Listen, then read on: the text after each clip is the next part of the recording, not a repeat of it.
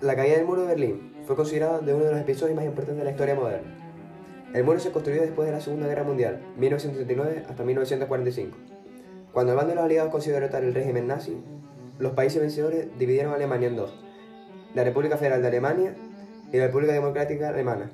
Desde 1949, el territorio de la República Federal de Alemania estaba bajo el control de Estados Unidos, el Reino Unido y Francia, mientras que la República Federal de Alemania estaba bajo la influencia de la Unión Soviética, aunque los países occidentales se negaban a reconocerlo como un país independiente.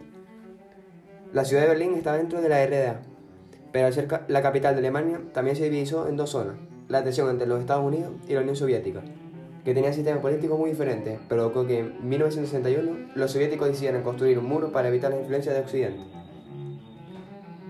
El muro de Berlín dividió a la ciudad y su población durante casi tres décadas.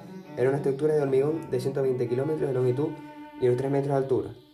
El muro se fue reforzando a lo largo de los años para mejorar la vigilancia y evitar fugas desde el lado oriental. La presión social y las demandas de los berlinenses consiguieron derribar el muro la noche del 9 al 10 de noviembre de 1989. Un año más tarde se hizo oficial la reunificación de Alemania.